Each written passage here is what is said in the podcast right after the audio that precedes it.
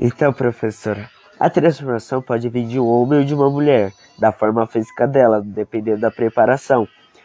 E a forma física que eu, que eu sei, a dos homens mexe com a característica, eu já não sei das mulheres. O preconceito, quando eu tirei essa dúvida com você, pode vir dentro e fora dos esportes, como você me falou.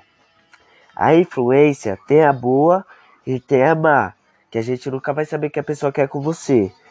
Ela pode vir aqui te ajudar, mas te ajudar só pra você ir pro mau caminho. Tem as pessoas que, tipo, te ajudam pra, você, pra você continuar seguindo em frente. Mas a gente nunca vai saber disso. Então, professora, é meu resumo do primeiro texto.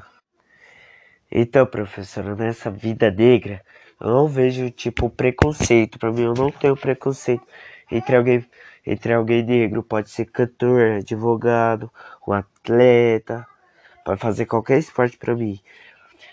O preconceito, eu acho que nos Estados Unidos em 2013, por proporções globais, mas para mim não tem nenhum tipo de preconceito nisso.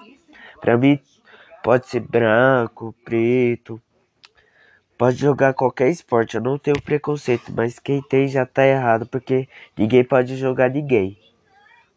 Então, professora, do mulher no esporte, texto 3, eu acho isso muito machista, porque mulher pode fazer esporte, ser jornalista e tudo. Ela pode ser até advogada. Então, professora, no meu caso, isso é muito racismo e preconceito. Porque eles acham que as mulheres não podem fazer nada que os homens fazem.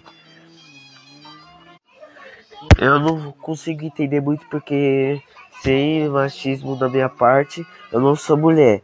Mas tem meu apoio para continuar. As mulheres podem continuar lutando sim, tem até meu apoio. Porque isso, no caso dos homens, é muito machista.